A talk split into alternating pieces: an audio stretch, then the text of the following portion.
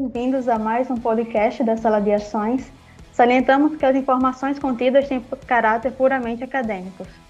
Me chamo Jéssica Evelyn, sou analista acadêmico da sala e no episódio de hoje reuniremos o analista Vitor Martins e Robert Figueiredo para mais uma discussão sobre os setores da Bolsa de Valores, por meio do monitoramento de diversos ativos listados na B3. Os setores analisados serão de energia, o imobiliário, o de transporte e telecomunicações, o básico e o de consumo. Começaremos com Robert no setor de energia. Bom, o setor de energia apresentou queda de 1,06% nessa semana, ficando abaixo dos menos 0,72% apresentados pelo Ibovespa. Em julho, o setor já, já apresenta queda de 0,74% e no ano até aqui tem uma performance negativa de menos 3,97%. As empresas que se destacaram de forma positiva na semana foram a CEMIG e a, e a Equatorial. A CEMIG anunciou que seu conselho de administração elegeu Tadeu Carneiro da Silva como novo diretor de geração e transmissão de, da empresa, em substituição a Paulo Mota Henriques, que renunciou ao cargo. Além disso, também é, informaram que Franklin Moreira Gonçalves foi indicado para o, o, colegiado da CEMIG. É, já a Equatorial se destacou após o, B, o BTG, BTG Pactual reiterar a recomendação de compra e o preço-alvo de R$ 29,00 das ações da companhia. Isso ocorreu após a empresa reportar alta de 10,7% no volume total de energia distribuída pela, pelas quatro concessionárias no segundo trimestre. Os volumes faturados aumentaram cerca de 9% em relação aos níveis de, que vinham sendo apresentados pré-pandemia. Com isso, o setor apresentou uma queda de 18,16% no, no número de negócios. Já o setor imobiliário ele apresentou uma forte queda de 3% nessa semana. O setor tá, apresentou uma correção após uma forte alta de 4% na semana passada o setor também ele é afetado pela elevação de 0,70% no, no IPCA. E quanto aos destaques nessa semana, a Iguatemi emitiu cerca de 500 milhões de reais em debêntures, com a primeira série com vencimento para 2026 e a segunda série para 2028. Os recursos serão utilizados para reforçar o capital de giro e atividades voltadas para a gestão ordinária, além do alongamento do perfil da dívida. Além disso, a CCR nessa semana anunciou um crescimento de de 13,1% no, no tráfego do, entre, no, entre o dia 9 e 15 de junho, o que mostra uma recuperação do, do desse subsetor. Além disso, BT, o BTG prevê um lucro de cerca de 264 milhões de reais e uma receita de 551 milhões para a JHSF, e um, com uma recuperação lenta, mas gradual do setor. Com isso, o BTG ainda recomenda compra das ações da companhia Vou falar sobre o desempenho do setor de transporte e telecomunicações e as principais notícias da semana. O setor performa positivo com 3,25% e acima do Ibovespa em todos os períodos analisados, tanto semanal, mensal e anual.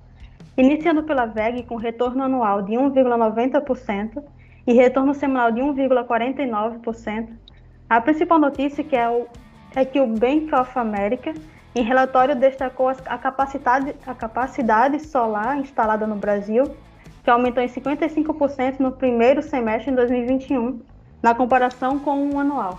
E destacou que a energia solar tem sido um dos negócios da VEG que mais cresceu nos últimos anos. Com uma taxa de crescimento anual composta de 160% entre 2017 e 2020, a companhia está bem posicionada para capturar esse movimento de expansão da procura pela energia limpa a RUM manifestou interesse na ferrovia estadual do Mato Grosso, o investimento estimado nos dois blocos da ferrovia de 12 bilhões, com exploração, com exploração de 45 anos sob regime privado. O início da operação da ferrovia, segundo o governo, é de seis meses. A Rumo tem 3,29% de retorno anual e 4,35% de retorno semanal o maior do setor de transporte e telecomunicações. A B3 e a TOTUS, visando diversificar as atividades, anunciaram uma parceria. A B3 irá deter 37% de uma subsidiária focada em serviços financeiros por 600 milhões Essa parceria traz benefício para as duas companhias.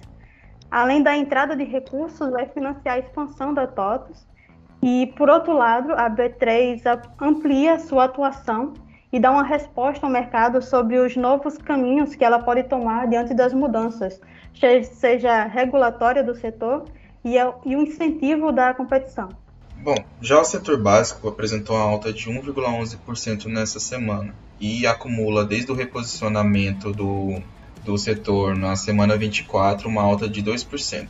É, essa semana, as ações do setor siderúrgico foram os destaques, com a expectativa do aumento da produção em 14% da produção de aço, totalizando 35,8 milhões de toneladas, e uma expectativa de crescimento de 18,5 milhões no número de vendas, totalizando 26,6 milhões de toneladas. Será um valor recorde para o setor. É, esses dados foram levantados pela Aço Brasil, que é a responsável pelo monitoramento do setor. Além disso, nessa semana, a OPEP chegou ao acordo de elevar a produção para 400 mil mil barris de petróleo por dia até o final de 2020. Com essa notícia, o, o preço do petróleo Brent caiu cerca de 7%, causando a queda no, no preço das ações das companhias petrolíferas. Já o setor de consumo caiu cerca de 5% nessa semana, puxado fortemente pelas ações da Americanas, após a cisão de, dos ativos da companhia com a com a, B, a B2W, que passou a ser, a ser negociada agora com o ticker AME3. Essa cisão causou essa queda causou algum espanto por parte dos,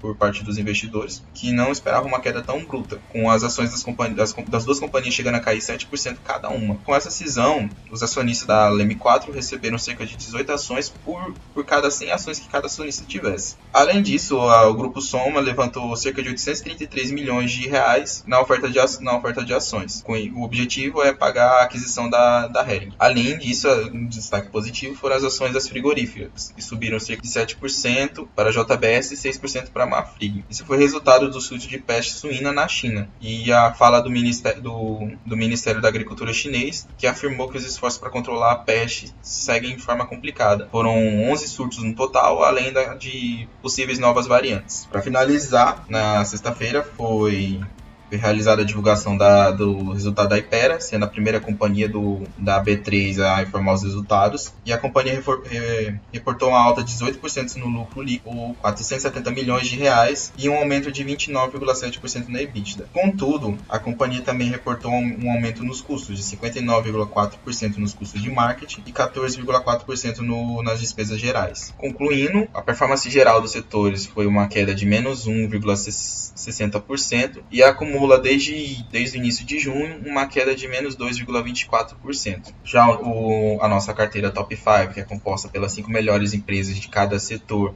e que passaram pelo filtro de Benjamin Graham, apresentou uma queda na semana de menos 0,53% contra menos 0,72% do Ibovespa e apresentou uma queda desde de junho de menos 0,55% contra menos 0,92% do Ibovespa. Somando os resultados do início de janeiro até o presente momento, a carteira Top 5 tem um retorno de 8,38% contra 8,41% do Ibovespa. Bom, para encerrar, gostaria de agradecer aos analistas pela apresentação e a você ouvinte por ter nos acompanhado até aqui. Com isso chegamos ao fim desse episódio e não esqueçam de nos acompanhar pelo YouTube, blog e também Instagram das Aviações, para assim aprofundar nesses e demais assuntos.